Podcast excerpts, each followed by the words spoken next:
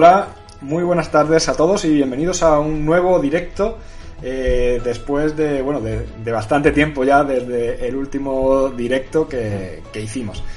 Bueno, antes de empezar eh, y de entrar en la materia que tenemos hoy, mientras eh, presento el asunto y también al invitado que, está conmigo, os voy a pedir que si existe cualquier problema con el vídeo, con el audio, eh, algo que no vaya bien, si hay algún fallo, que me lo digáis para, bueno, intentar solucionarlo cuanto antes.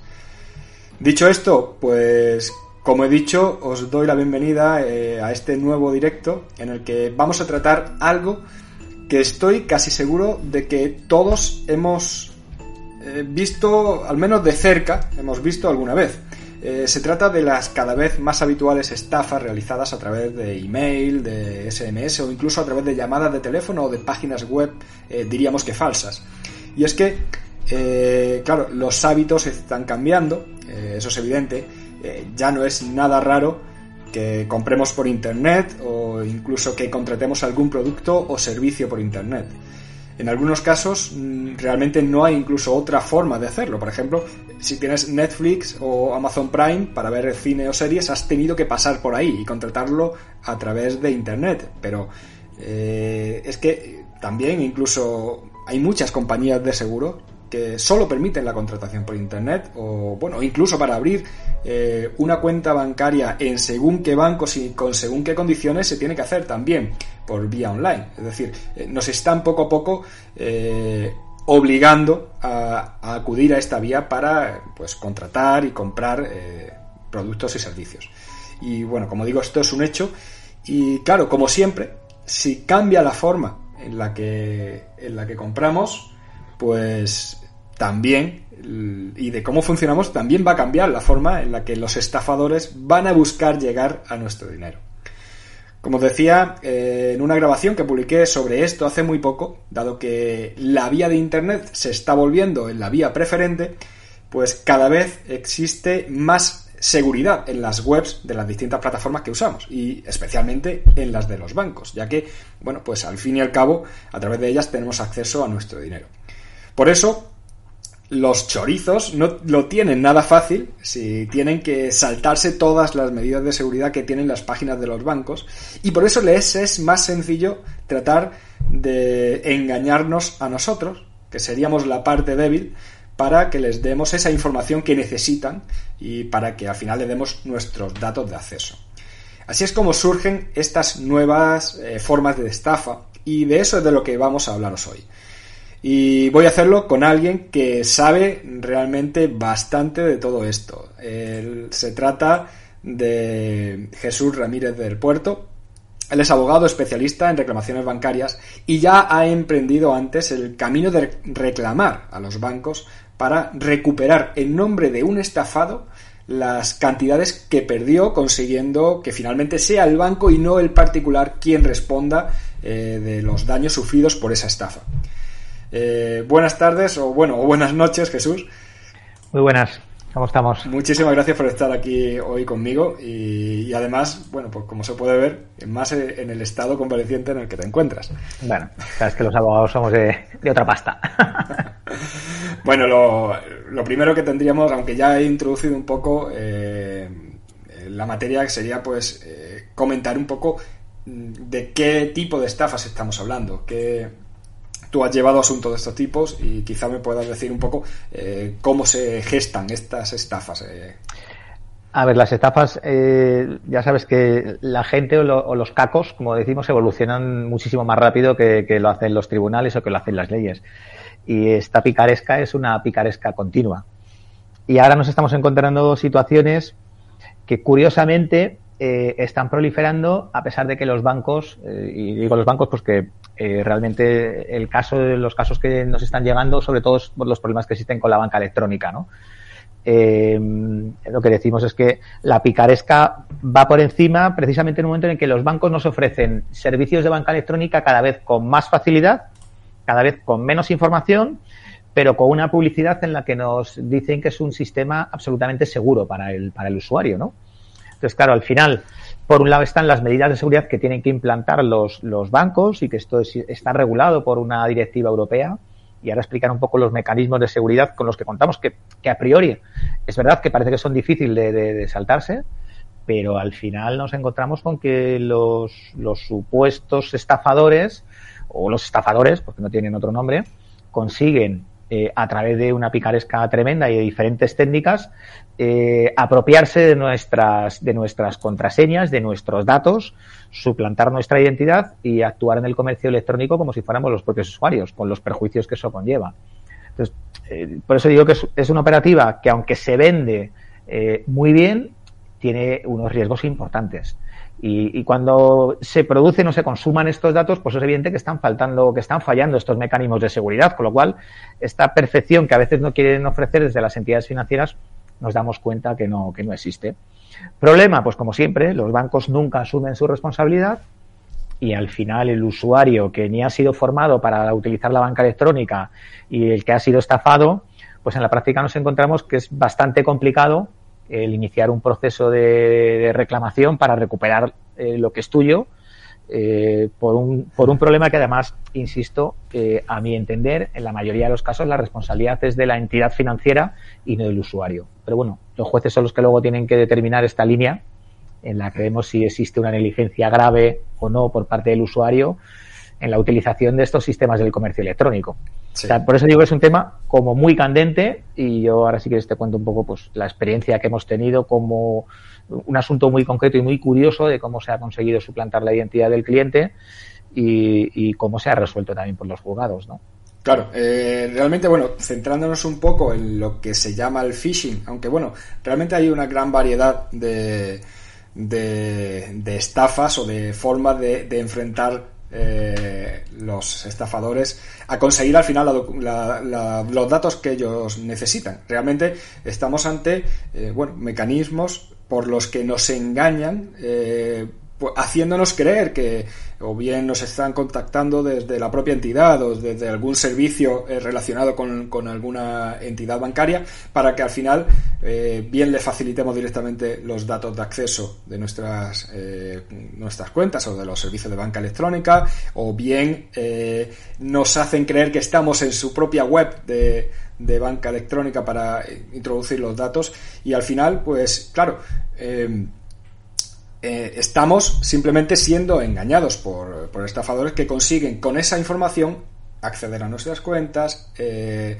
pues hacer transferencias, eh, Bizum, eh, 20.000 operativas que se pueden hacer, eh, contratar eh, otras cuentas incluso a nuestro nombre para poder incluso estafar a través de esas cuentas, manejándola ellos como si fuéramos nosotros. Es decir, al final consiguen eh, adueñarse de nuestro eh, pequeño campo que tenemos dentro de, una contratación bancaria y, al final hacerse con nuestro dinero. Claro, eh, en esto, pues como he dicho al principio, tú ya te has enfrentado a, a reclamaciones frente a las entidades bancarias y especialmente, bueno, pues incluso saltó a la prensa un, un asunto este mismo año en el que, eh, bueno, pues se estaba reclamando el nombre de una mujer que había sido estafada pues eh, por este tipo de técnicas y había perdido una cantidad cercana a los 20.000 euros que se consiguió, eh, por lo menos esa sentencia, eh, consiguió eh, que se condenara a la entidad bancaria, en este caso creo recordar que era Banco Santander, Banco Santander a, para que hiciera frente a, ese, a esas cantidades, a ese daño sufrido, a esos 20.000 euros eh, cercanos a 20.000 euros que había perdido esta mujer. Lo primero que te tengo que preguntar es, eh, ¿tenemos sentencia firme? ¿Hay recurso? Eh, hubo recurso por parte de Banco Santander y estamos pendientes de que la Audiencia Provincial de Madrid lo, lo resuelva. Ajá. Vale. A ver, en este caso concreto, eh, tocaremos madera, mmm, la sentencia estaba bien fundada. Quiere decir, el juez no hizo una sentencia para posicionarse directamente a favor del, del consumidor. El, el, juez lo que hizo es eh, estudiar la prueba que se practicó y determinar, porque al final la clave está en si el consumidor o el, el usuario, en este caso, eh, había custodiado de manera correcta las claves o no, no, Y en este caso no se estimó que hubiera una negligencia grave eh, por parte del usuario que había sido víctima de una estafa. O sea, es que difícilmente podemos, eh, es compatible la situación de que a mí me están estafando como con, la afirmación de que es una negligencia grave la que yo he tenido por no tener ese deber de custodia. Lo que comentábamos antes de, de entrar en, en el directo, es que hay una cosa que, que, la gente tiene que conocer, ¿no? Y es, eh, los bancos nos ofrecen este producto del comercio electrónico como si fuera eh, un sistema seguro, nos lo meten por los ojos, literalmente. Y luego nos encontramos eh, que no es así, es decir, que los sistemas de seguridad eh, relativamente, eh, es relativamente habitual que se estén saltando. Claro, tenemos que hacernos una pregunta. Si, si es tan fácil, o lo estamos viendo, que estos sistemas de seguridad fallen, pues nosotros la respuesta que le, damos a esto es, o la consecuencia que obtenemos de esto es que estas medidas de seguridad que los bancos imponen no son tan efectivas. Entonces, si no son tan efectivas, también se lo tienen que hacer ver ellos. Al final, el juez lo que debe saber es eh, si el consumidor realmente eh, ha incurrido en una negligencia grave o no. La gente tiene que saber que esto está regulado. Es decir, hay una legislación, eh, un decreto ley del año 2018 que regula los, servicios de pago y, se regula esta responsabilidad. Y en definitiva es una responsabilidad cuasi objetiva. Es decir, eh, es el banco quien tiene la carga de demostrar que el usuario eh, ha dado sus claves o se ha dejado robar sus claves eh, con una manera, con una negligencia grave. De, forma burda, podríamos decir. Claro, este es un poco el quid de la cuestión. Mm. claro, ninguno queremos que, Realmente eso es complicado porque en la práctica no hay nadie que quiera dar sus claves. si somos víctimas de una estafa, evidentemente no las estamos dando de manera voluntaria. entonces, es, un, es una línea un poco complicada pero parece ser que los tribunales poco a poco están empezando a salir sentencias donde se determina que no hay negligencia grave en los casos en los que somos víctimas, en este caso del phishing, de cualquier tipo de suplantación de identidad, y están diciendo que en ese caso sí hay que responder eh, y tienen que devolver el dinero.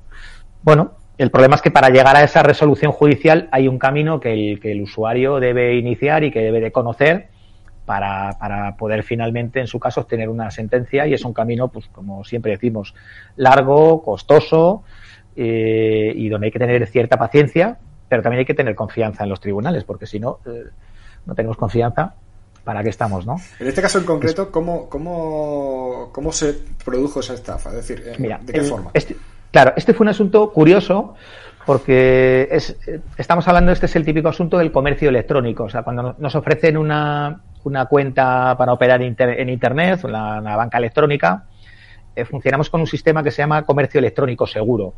¿Por qué es este comercio electrónico seguro? Bueno, porque eh, actuamos con un sistema que está reforzado, reforzado con un doble mecanismo de seguridad, incluso ahora a veces hasta un triple. ¿Cuál es ese mecanismo de seguridad que instauran los bancos? Pues primero hay eh, lo que se dice, y tengo aquí una pequeña chuletilla. Lo primero que tenemos es una contraseña que es de conocimiento. Es la típica eh, contraseña que todos tenemos por una fecha concreta, un dato concreto que recordamos. ¿Vale? Es un conocimiento que solo nosotros tenemos y que nosotros metemos al ordenador para acceder a nuestra, a nuestra ficha.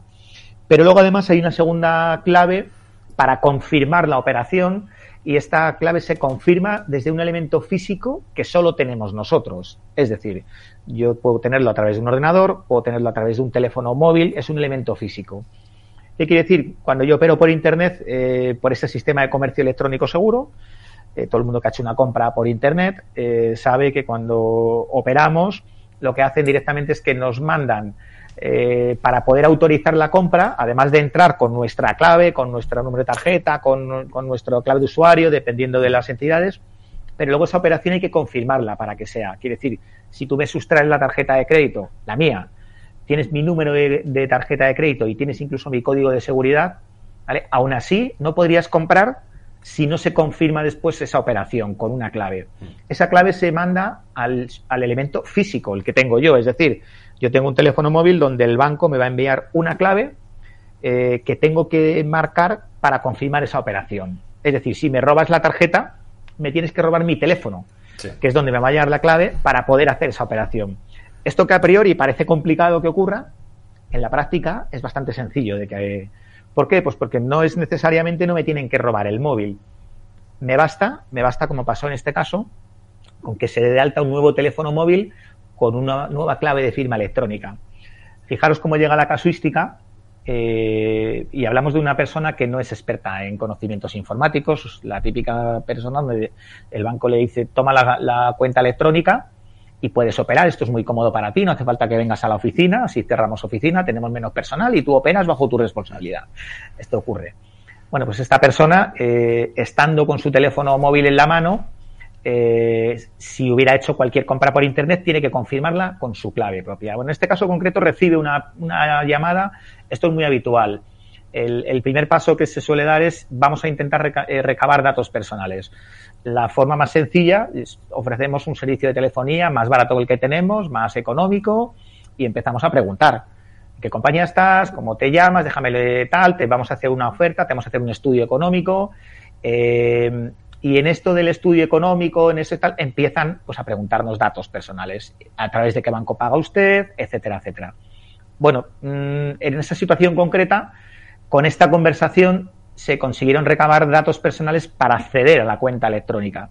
Para acceder, no para operar. Sabes que cuando operamos en comercio en banca electrónica hay dos claves. Una de acceso, si consigo esta clave de acceso suele ser más sencilla, porque la gente tenemos la mala costumbre de poner un DNI o de poner una fecha de nacimiento. Suelen ser, entonces, esta es bastante sencilla, bastante recurrente para la mayoría de la gente, pero bueno, en definitiva es una clave de acceso, ¿vale? Pues eh, a través de ahí consiguieron acceder a la cuenta o al usuario en banca electrónica, en Banco Santander en concreto. Eh, luego, para operar, ahí está la complejidad. Para operar necesito una clave de firma, que se llama. Esto es una clave ya específica. ¿Qué ocurre? Esta clave de firma son números que solo conocemos nosotros, que podemos cambiar eh, y, tenemos, y es la clave que tenemos que custodiar realmente para evitar que operen. Pues fíjate, en, esto fue de una manera muy sencilla y uno se pregunta, Jorge, ¿cómo es posible que la clave de firma me la puedan, me la puedan conseguir? Pues fíjate qué sencillo. En esta conversación que le ofrecen un servicio de telefonía como muy barato y muy tal, le dicen, mire señora, eh, le, le vamos, eh, le vamos a, mandar a usted eh, una contraseña, ¿vale? Para que nos verifique que es usted la que, la que recibe la oferta porque es personalizada y una vez que nos confirme con la contraseña, le vamos a enviar pues un teléfono móvil muchísimo más barato y además unas prestaciones económicas en el contrato, un coste mucho más barato, etcétera, etcétera. ¿Qué hicieron en este caso concreto? En este caso concreto, el, el estafador hacía dos llamadas a la vez. Una, llamó a Superlínea Santander, eh, identificándose simplemente con el DNI de la cliente y ya accedió a su ficha. Y con un buzón electrónico, porque era un contestador automático, vamos, eh, opciones, y dijo nueva clave de firma. ¿Vale? En las opciones, Superlínea Banco Santander decía, ¿cómo le enviamos la nueva clave de firma? Eh, ¿Por SMS o por correo electrónico? Y el, señor dijo, por SMS. Esto lo digo porque están las conversaciones grabadas que Banco Santander las aportó al juicio. ¿Qué ocurre? Claro, esa clave electrónica, ¿a quién se le envía? Al usuario a la señora con la que estaban hablando, que la tenían al otro lado del teléfono. La señora que no entiende de, comercio electrónico, de Internet, el comercial le dice, mire, le vamos a mandar ahí una clave, eh, cuando le llegue, confírmemela eh, para verificar que es usted la destinataria de esta oferta. Claro, a esta señora lo que le llegó no fue una clave que enviaron ellos, lo que le llegó fue la firma electrónica de Superlínea Santander. Cuando le llega la clave, pues esto era una clave, es alfanumérica la firma electrónica. Ella la lee. ¿Nos puede decir cuál le ha llegado? Correcto. Eh, pues muchas gracias. Eh, enseguida eh, nos pondremos en contacto con usted para enviarle su nuevo dispositivo, los nuevos contratos, etcétera, etcétera. Bueno, ya se habían apoderado de la firma electrónica. Bueno, pues fíjate cómo, piensa, cómo piensa la gente. Con esta firma electrónica vuelvo a hacer llamada a Superlínea Banco Santander y solicito una nueva alta de una línea de teléfono. Quiero cambiar la línea de teléfono que está asociada a mi cuenta de usuario. Claro, para la línea de teléfono que hace la entidad financiera, le pide la clave de firma. Tecle usted las posiciones 2, 4, 6 y 8 de su clave de firma. Ellos tenían la clave de firma porque la señora la había recibido y se la había comunicado por teléfono. Bueno, en el momento en el que consiguen, consiguen con esta clave de firma eh, asociar un nuevo teléfono móvil, ya me han quitado el dispositivo físico. Quiere decir, asocio el nuevo móvil a ese usuario y ya las contraseñas para confirmar las operaciones de cuenta electrónica van a llegar a ese teléfono móvil en concreto. Mm. ¿Qué hace aquí Banco de Santander? Esto es una de las cosas que yo que fallan los mecanismos de seguridad. Banco de Santander lo que hace es que envía un mensaje de texto a su cliente, al usuario, y le dice, acaba usted de eh, dar de alta un nuevo teléfono móvil, si no ha sido usted, póngase en contacto con nosotros. Claro, es un mensaje donde no te piden una actuación una actuación activa para confirmar, sino algo pasivo. si tú no me contestas, yo doy por hecho que tú has sido el cambio. Claro. ¿Qué ocurre? Ese mensaje de texto la señora no lo ve. Pero es que esto, imagínate que tenemos el teléfono apagado, eh, que tenemos un sitio sin cobertura. Bueno, pues te puedo decir que a los siete minutos de llegar ese mensaje de texto, ya eh, los nuevos, eh, los que habían suplantado la identidad, accedieron a sus cuentas, vieron todas sus tarjetas de crédito, hicieron transferencias a la cuenta que tenía asociada la tarjeta de crédito y empezaron a comprar con esa tarjeta de crédito. ¿Vale? las claves de comercio electrónico seguro que se mandan para confirmar se enviaban al nuevo dispositivo móvil y a partir de ahí ellos confirmaban y compraban hasta agotar los 20.000 euros. En día y medio agotaron 20.000 euros, dos días. ¿Qué hicieron? Antes de operar, volvieron a hacer una tercera llamada para ampliar los límites de todas las operaciones al máximo. O sea, quiero que me suben porque voy a hacer un viaje a Estados Unidos y quiero que me eleven los límites de compra de 1.000 a 6.000 hasta el máximo. Eh, los agotaron los topes, no les preguntaron ni por qué ni para qué. Lo hicieron y bueno, en este caso además concreto nos encontramos también con una situación curiosa y es que en la documentación de la banca electrónica había una cláusula que también aquí pesó, donde se decía que para el alta de firma electrónica tenía que ser de manera presencial. Pero, o sea, para el alta de un nuevo teléfono de manera presencial. El banco omitió ese paso. ¿Vale? Pero aquí no solo omitió el paso, sino que este SMS de, en lugar de ser un SMS de confirmación, oiga, cambia usted el teléfono, confirme. Informativo solamente. Claro, mm. se hizo informativo, sin la seguridad de que la persona había recibido el SMS. Y además esto choca con la publicidad de los bancos. Los bancos te dicen que ellos nunca te van a pedir datos a través de SMS, ellos dicen que no hagas caso a los SMS que te llegan. O sea, aquí era una actuación bastante dudosa. Bueno, pues fíjate con, de qué manera tan sutil una firma electrónica, que esta es nuestro alma mater en, en nuestro banco, se apoderaron de él y empezaron a hacer operaciones de compra. Bueno, pues aquí el juez determinó que, evidentemente no había responsabilidad de esta señora que había sido víctima de una estafa, víctima de un engaño. O sea, ella no podía hacer más, porque, bueno, sí, es verdad que en esa primera conversación tú puedes dar tus datos personales, pero este segundo elemento de seguridad, el banco debía haber extremado estas medidas de precaución. Y luego hay una cosa muy importante que es la monitorización, que también están obligados los bancos y te lo hacen en su publicidad a monitorizar tus operaciones financieras. En el momento en el que detecten que hay compras eh, fuera de lo normal, eh, eh, fuera de, tu ámbito habitual, compras en el extranjero continuadas, el banco está obligado a llamarte, lo dicen en su publicidad, y a confirmar que eres tú quien está haciendo las operaciones. Aquí también hubo ese error en la monitorización. en definitiva, mm, esto que, que puede parecer ahora que lo estamos contando y que nos pueda dar miedo, hombre, no hay que tener miedo, lo que sí que tenemos que tener es muy, muy claro cómo funciona esto eh, para evitar eh, dar estos datos personales a través de, pues de, cualquier llamada comercial que somos muy propensos a hacerlo. Claro. Tenemos que evitar. En esto, bueno, mm, antes ya lo, lo, han mencionado, al final lo que se dilucida en un procedimiento de este tipo de reclamación es el tipo de negligencia. Claro, eh, ya por descontado ya podemos imaginarlo la postura de la entidad. Eh, la, entidad. Claro, la entidad me imagino que evidentemente su defensa va a ser siempre la de mantener que estamos ante una negligencia grave de... Que, no puedes dar tus datos personales por teléfono a nadie y que evidentemente hubo una negligencia en la custodia de esas, de esas contraseñas.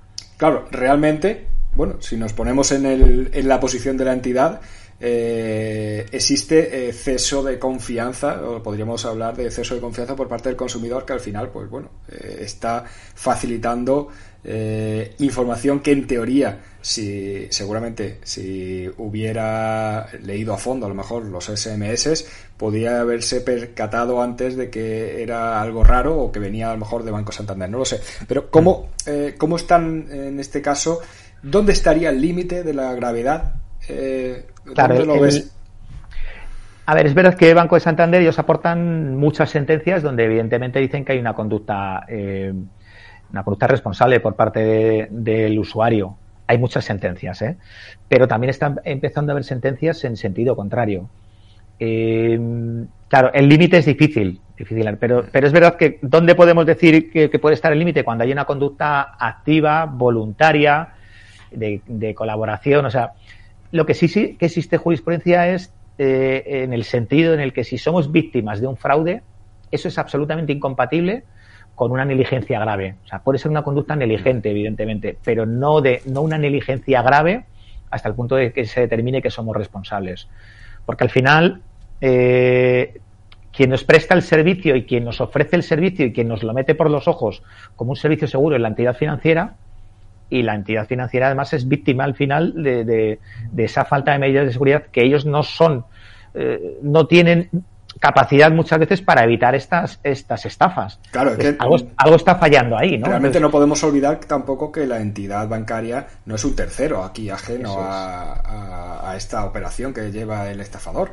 Eh, él tiene también una obligación de custodia de porque al final nos están ofreciendo el servicio de pues al final nosotros tenemos depositado en su entidad eh, nuestro dinero y tienen esa obligación de custodiarlo con las mayores medidas de seguridad posible. No puede al final eh, dejarnos no yo te di la llave y tú se la has dado a, alguien eh, al final ellos tienen que poner nos tienen que prestar el servicio, como siempre decimos, con la diligencia ¿no? de un buen padre de familia. O sea, ellos tienen que ser diligentes con el, con el cliente.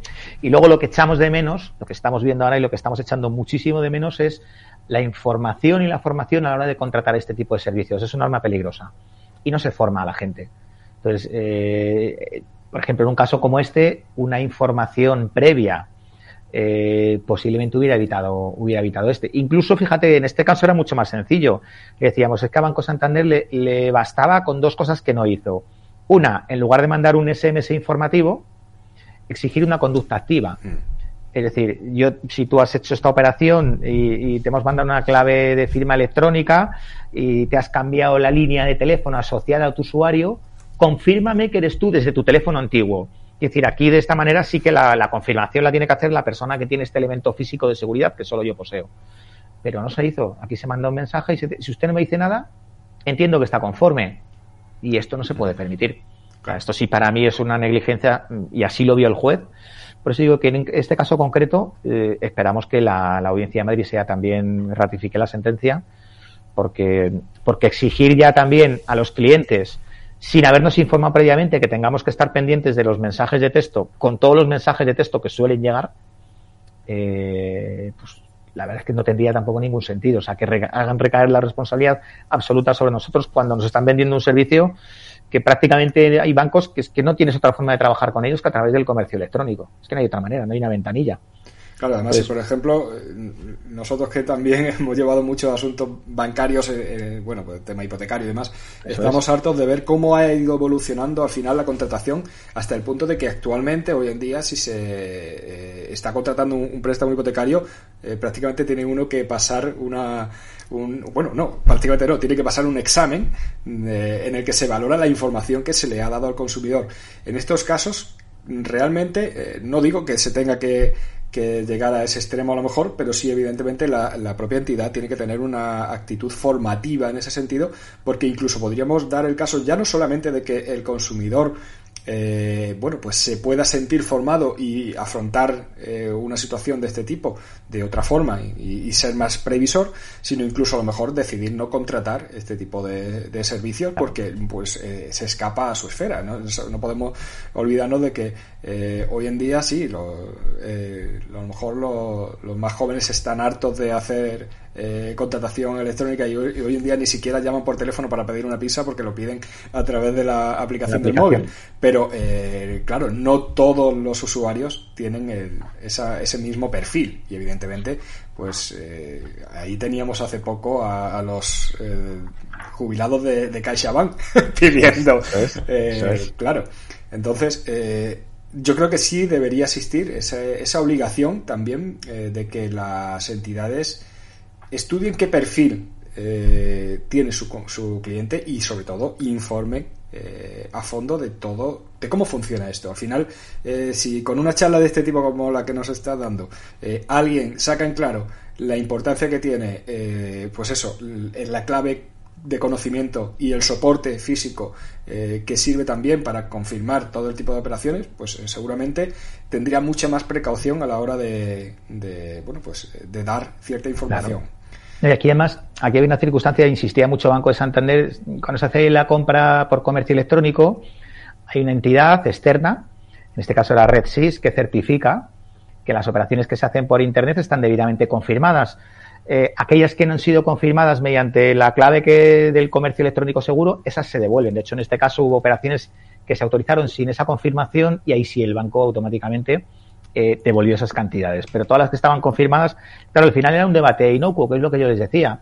Ya, pero si es que a mí el que estén confirmadas, eh, a mí esto no me dice nada. Evidentemente están confirmadas, pero se han confirmado desde otro teléfono móvil que han podido darse de alta sin que usted adopte ningún tipo de precaución.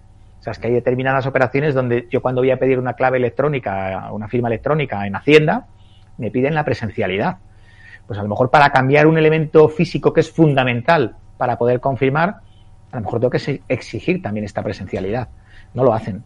No lo hacen. Entonces, al final no lo hacen porque eh, queremos facilitar tanto las cosas que el facilitar tanto las cosas lo que hace también es incrementar los riesgos. Entonces, ¿quién debería asumir estos riesgos? Evidentemente aquellos que están ofreciendo este servicio sin ningún tipo de formación a personas que carecen de conocimientos informáticos. O sea, es que ahora mismo son personas fácilmente manipulables, personas a las que nos llega un mensaje de texto y le dice, eh, llámeme a este número de teléfono y lo, eh, porque le estoy ofreciendo, porque la gente llama, la gente hace caso a mensajes que desconoce, la gente no sabe cuándo se ha metido una página segura o no segura, porque no mira el candadito que tenemos cuando entramos en Internet. Entonces, esta cosa, si no tenemos cierta formación y nos entra alguien en nuestro ordenador y cuando accedemos a nuestra cuenta están grabando nuestros datos, no somos conscientes, no miramos nunca si, si la página en la que hemos entrado, si el correo electrónico que nos ha llegado es del realmente el emisor, del, de quien debe de ser. Entonces, todo esto con una formación mínima se podría evitar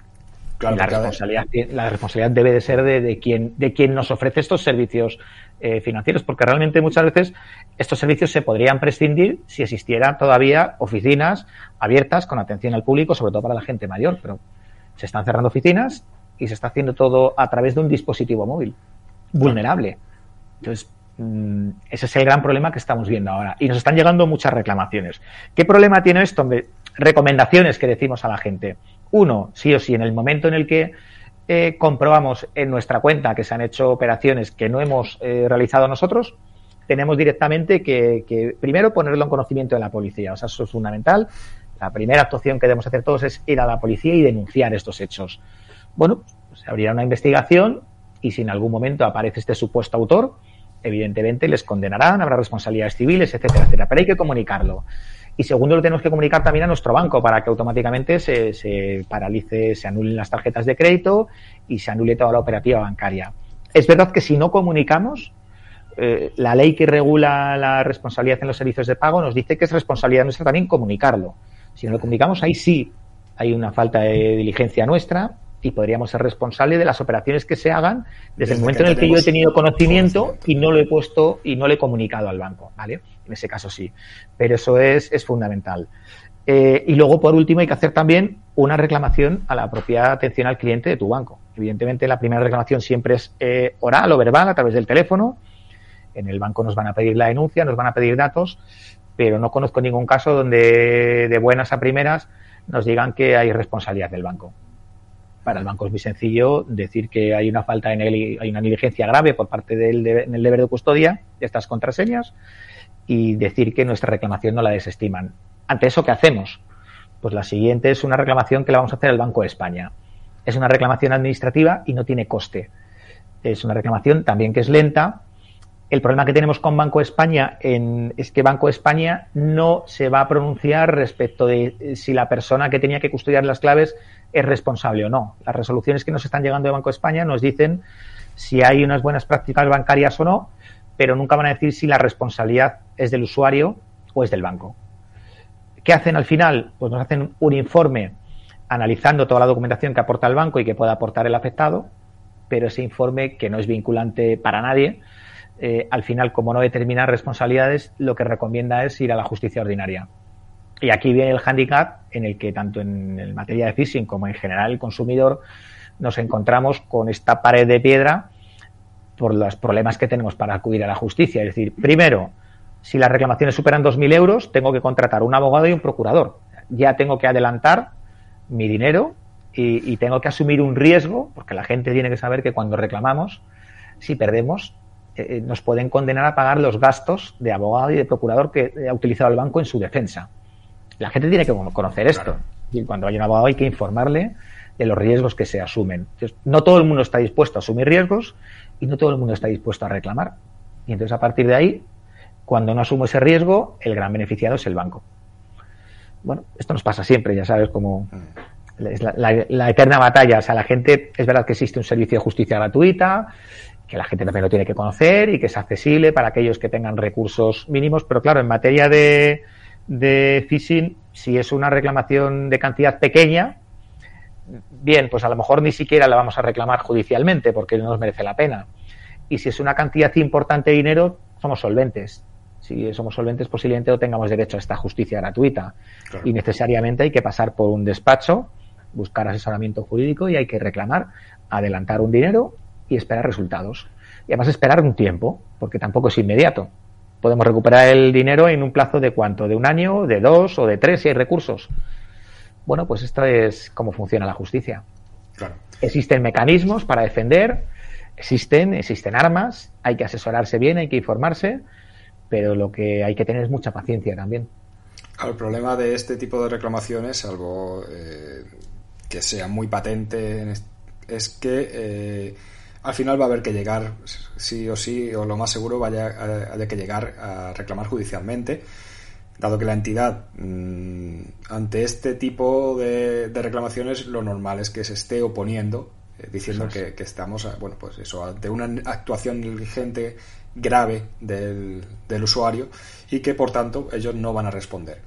Y como has dicho el Banco de España la reclamación al Banco de España al final es un trámite que muchas veces nos sirve más para recopilar eh, información, y prueba. que para conseguir algo porque realmente eh, aunque evidentemente si obtenemos una decisión no vinculante pero favorable al, usuario hemos ganado mucho pero eh, tampoco nos va a resolver el, problema salvo que la entidad bueno eh, ocasionalmente decida acatar la decisión del Banco de España eh, entonces, en principio, bueno, ya te iba a preguntar, pero ya me ha resuelto un poco la, postura que tiene que tener alguien que se encuentre con que ha sido víctima. Eh, ya hemos visto que sería primero cancelar eh, todas las tarjetas y anular todos los servicios de contratación que tenga con la entidad, denunciar y comunicar con esa denuncia a la entidad.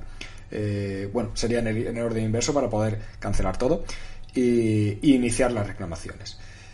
Bueno, eh, en principio, eh, claro, que es difícil decirte qué probabilidad hay de, ganar porque dependerá de cada caso. No podemos eh, decir que este tipo de reclamaciones se ganan ni este tipo de reclamaciones se pierden. Al final hay que analizar muy bien cómo se ha llevado a cabo la estafa, qué actuación ha tenido el usuario y qué actuación ha tenido la entidad, como qué medidas de seguridad se, se pusieron de, eh, delante para saltárselas y, por tanto es mm, imposible, diríamos, eh, poder dar un avance. Lo que sí hay que tener claro es que eh, este tipo de estafas no siempre mm, o, en muchos casos van a poder eh, recuperarse el dinero eh, reclamando directamente a la entidad que va a ser la que va a tener que soportar siempre que haya eh, no haya habido una licencia grave del usuario va a tener que soportar los daños que, ha sufrido en este caso el consumidor o bueno o no consumidor.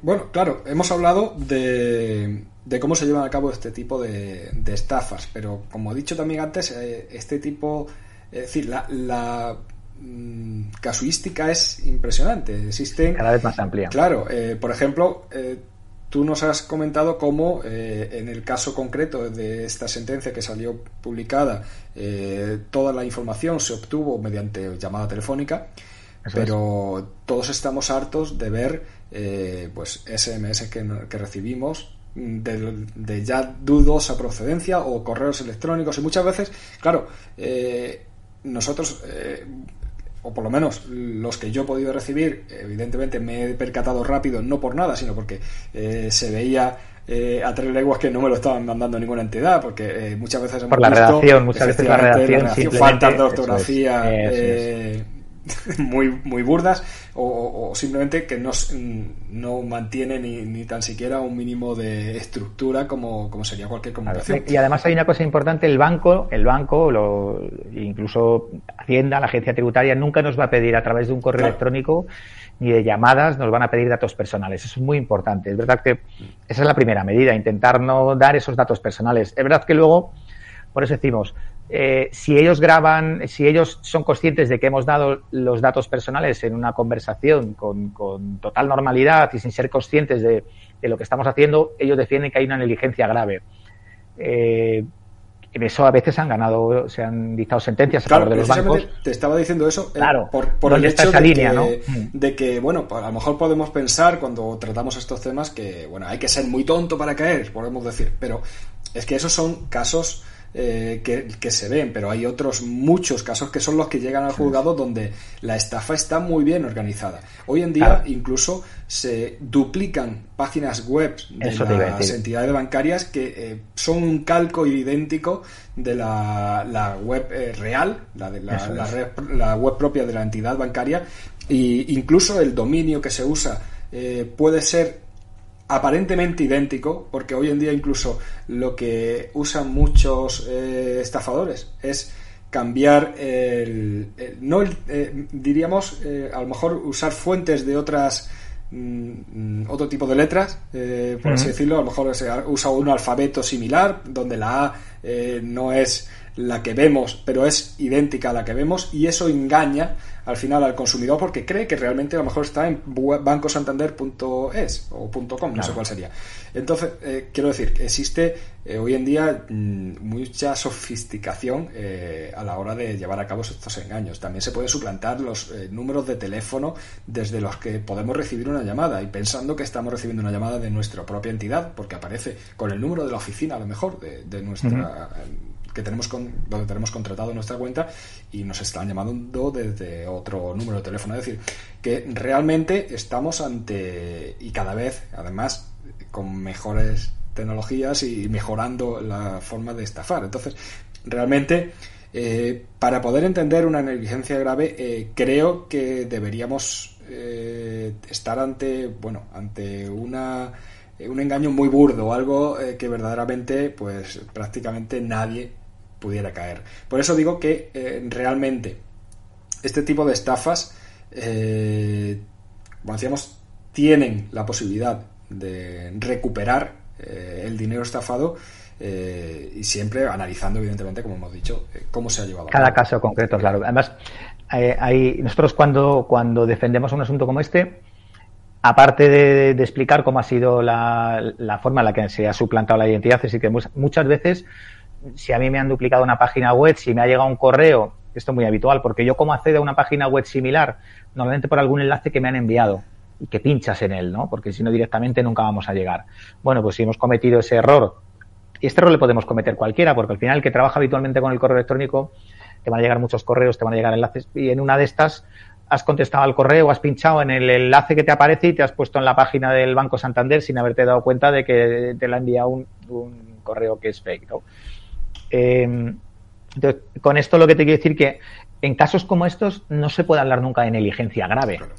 no se puede hablar de negligencia grave, porque eh, evidentemente podemos hablar de negligencia grave si yo te llamo y en una conversación telefónica normal y corriente y distendida, pues me dices tu clave de firma, me dices tu DNI, me dices tu número de cuenta, pues porque te estoy vendiendo un producto y te digo, dame estos datos que te voy a mandar automáticamente un contrato ya formalizado para pues, ponerte un premio, un caramelito en la boca, que esto es, bastante habitual, ¿no? Entonces, en estos casos se podría discutir si hay una negligencia o no, pero es que es más. Nosotros lo que estamos defendiendo ahora también son dos posturas importantes.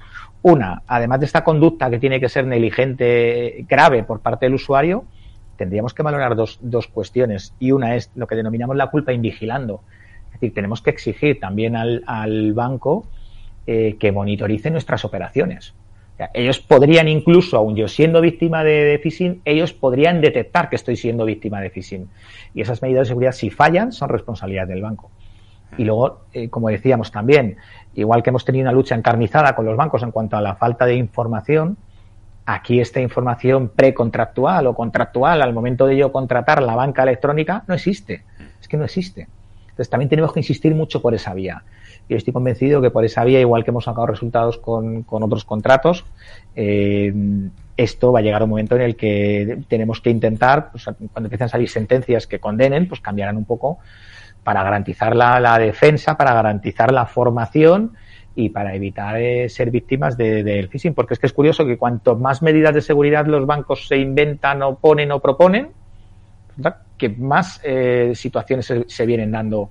Eh, con lo cual, esto evidencia que siguen, que sigue fallando los mecanismos de seguridad. Hablando de eso. hacer, claro, no nos pueden hacer responsables a nosotros que no hemos solicitado el servicio, que es que nos lo meten por los ojos. Hablando de eso, por ejemplo, eh, antes de entrar en directo me estabas comentando de nuevos sistemas que se venden de seguridad por parte de las entidades bancarias y que, claro, se, se dibujan como, mm, como el la panacea. La panacea de la seguridad y que esto ya es infranqueable y realmente pues parece ser que también están dejando mucho que desear, ¿no? Me comentabas... Nos ha venido una consulta, eh, una clienta de BVA, que digamos que este elemento de seguridad que tenemos para confirmar las operaciones de comercio electrónico, es decir, cuando compras por, por Internet con tu tarjeta, que es la operación más habitual que hacemos, ¿no? En, eh, comprar con nuestra tarjeta de crédito. Cuando se hace la operación tenemos que confirmarla con, a través de un mecanismo de seguridad que nos envía nuestro elemento físico y que solo poseemos, que normalmente es una clave. Pero ahora vamos más allá, ahora lo podemos confirmar también con nuestra detección facial. ¿Vale? Con un sistema biométrico donde nosotros simplemente mirando el móvil detecta que soy yo y no otra persona el que está eh, prestando esta, esta autorización y se hace la operación. Pues esto que ya se vende como, se ofrece como la panacea, eh, el otro día nos llegó una consulta y precisamente lo que estaba haciendo esta usuaria era que cuando le hace la compra por internet eh, o, le hacen la compra a ella, a ella le llega un mensaje de abre usted la aplicación para confirmar la operación. Claro, ¿qué ocurre? Que cuando abre la aplicación, antes de leer el contenido ni las preguntas de si vas a confirmar o no, simplemente con la mirada estoy autorizando. He autorizado antes de, de saber el que estoy autorizando. Eh, y es verdad que, en teoría, el sistema debería darle una opción después de confirmar con, la detección facial. Eh, había dos casillas de ¿está usted seguro? Sí, no. Bueno, ella decía que pulsaba el no, no, no, no, no, porque se estaba haciendo una operación de, la de, una compra de 800 y pico euros y el no, no, no, no, no respondía. Se había autorizado con la simple mirada. Bueno, pues ahí eh, entendemos que había algún programa residente que se le habría colocado en su teléfono móvil a través de algún sistema que los informáticos lo hacen bien, pero que precisamente aprovechaban la detección biométrica para hacerlo todavía más fácil. realmente, realmente esto eh, lo que demuestra es que eh, en la informática no hay, es decir, no hay fronteras. Yo creo que cuanto más mecanismos de seguridad, la imaginación es infinita mm. y, nos estamos encontrando situaciones eh, como esta. Entonces, al final, ¿qué diferencia esta situación a la que había hace años, cuando teníamos comercio electrónico y íbamos a un cajero y podíamos ser víctimas de un atraco? Eh, mm. Podíamos serlo igualmente. Pero como yo digo, en el atraco al final tenían que utilizar medios violentos o tenías que el riesgo era mayor, existían. Esto ahora se hace y yo digo, si esto es todavía más seguro que de la otra manera, porque puede haber una trazabilidad de dónde van a parar eh, estas cuentas, dónde va a parar estos movimientos. Se puede seguir esa trazabilidad. ¿Cuál es el problema? Pues que el comercio electrónico se hace a nivel internacional, es decir, yo estoy comprando con mi tarjeta y estoy operando en otro país. Y ya no tenemos convenios de, colaboración con países sudamericanos o con países donde es absolutamente imposible el hacer una trazabilidad para seguir, para seguir esto. O sea, esto ha pasado incluso en el mercado de las criptomonedas. Eh, si lo has escuchado, también es muy habitual que haces compras criptomonedas y al final estás comprando en una página que te han duplicado que no vende criptomonedas. Sí, bueno, hoy en día, hoy precisamente me han pasado una noticia que no, había escuchado yo, eh, en la que ya hay phishing en el metaverso. O sea que. Claro, claro, claro. Evidentemente. Entonces, al final el problema es que sabemos que hemos hecho una transferencia, una compra que nos ha ido a una cuenta de Alemania, que la podemos localizar, pero a partir de ahí vete tú luego a saber el dinero de esa cuenta, quién lo ha sacado, quién lo ha movido y hay otra y termina yendo a paraísos fiscales. Y esto, de momento, a día de hoy, parece parece increíble, pero, pero está pasando. Mm. Bueno, parece increíble, no. Si es que en España nos pasa que a veces ejecutamos sentencias de una comunidad autónoma a otra y no se cruzan datos. sí, sí, sí, sí. Y eso sigue ocurriendo, ¿no? En fin, pues quiere decir con esto que es eh, para el usuario es bastante, entre comillas, eh, sencillo que podamos ser víctimas de una suplantación de identidad y lo que tenemos que saber es que existen mecanismos. Eh, el mecanismo que hay actualmente, pues a través de los juzgados, los jueces no son especialistas tampoco en estas materias, no conocen, hay jueces que no conocen, no saben manejar sistemas informáticos. Entonces todo esto les, les resulta bastante chocante. Pero al final sí es verdad que tenemos una, una ley donde lo que se nos está diciendo es que hay una responsabilidad cuasi objetiva. Se invierte la carga de la prueba y el banco es el que debe de acreditar que hay una responsabilidad grave bueno, pues lo que tenemos es confiar en los jueces para que en esta línea de la responsabilidad grave determinen que la conducta negligente, que en muchas veces sí que es negligencia nuestra al dar estas claves, pero no es una negligencia grave como para hacernos responsables de estas cantidades. Claro, que eso que has dicho es muy importante porque además partimos de que en muchos casos eh, el consumidor, bueno, el usuario que se ha visto afectado tampoco tiene eh, una capacidad probatoria eh, muy limitada la tiene, porque claro, estamos ante estafas que prácticamente pues puede conservar un, SMS o no conservarlo incluso. Es decir, eh, entonces es muy importante conocer que eh, en este caso está esa inversión de la carga de la prueba y que es la entidad la que debe acreditar la negligencia grave de, para exonerarse del pago. Bueno, eh, creo, porque además ya llevamos prácticamente una hora y, la verdad que sí, y, creo que además, eh, pues, por lo menos eh, me ha parecido bastante interesante y yo creo que a la gente que, que lo haya visto o que lo pueda ver, porque esto quedará colgado, le puede resultar bastante útil conocer pues cómo actuar, qué consecuencias puede haber y, bueno, al final, bueno, sabiendo esa eh, siempre ese riesgo que existe de acudir a, hacer una reclamación judicial, que, en cualquier caso siempre tenemos que ser conscientes de los riesgos que existen, pero que, que, sabe, eh, que sepa que, al final pues, eh, es posible obtener la, la, el se puede recuperar que, se ha podido perder. Pues nada, eh, yo creo que en este punto lo podemos dejar porque además esto yo creo que puede dar para, para una segunda y una tercera parte porque seguramente de aquí a cinco meses encontremos mm, cinco o seis veremos segura claro y encontraremos nuevas eh, tipologías en cuanto a la estafa seguro. Y seguramente tendremos también nuevas resoluciones porque date cuenta que la ley que regula la responsabilidad en los servicios de pagos del año 2018 no hay muchas sentencias todavía sobre esta última regulación están saliendo ahora. Entonces están saliendo, es verdad, en todos los sentidos, pero ya digo que lo, importante es analizar cada caso concreto. O sea, una sentencia no nos va a valer como patrón para otro porque es verdad que tenemos que analizar la conducta concreta del usuario y, cuál es el sistema que se ha utilizado en este caso para suplantar la identidad, para hacernos una idea. Perfecto. Pues ya te emplazo si eh, en un futuro hacemos una, un, nuevo directo sobre estas cuestiones y bueno, cualquier otra y, efectivamente y, aprendemos pues claro y comentaremos porque estoy pendiente de ahí de la resolución de la Audiencia Provincial de Madrid respecto de la apelación que hizo Banco de Santander y que puede ser interesante lo que se diga también perfecto ya estoy pendiente de que, de que me informes. Esa te aviso enseguida. Pues nada Jesús eh, ha sido un placer tenerte por aquí. Eh, yo espero que, que bueno que todo quede tan claro como lo has explicado. Y lo dicho, eh, te emplazo en un futuro seguramente a, compartir este espacio en más de una ocasión. Pues nada, yo muchas gracias por invitarme y solo digo una cosa, si esto sirve para que uno de las personas que nos escuche evite evite esa suplantación de identidad con los consejos que hemos ido contando, fíjate, con eso ya nos damos pues por satisfechos. Seguro. Pues nada, muchísimas gracias Jesús. De acuerdo. Venga, un saludo a todos. Hasta luego.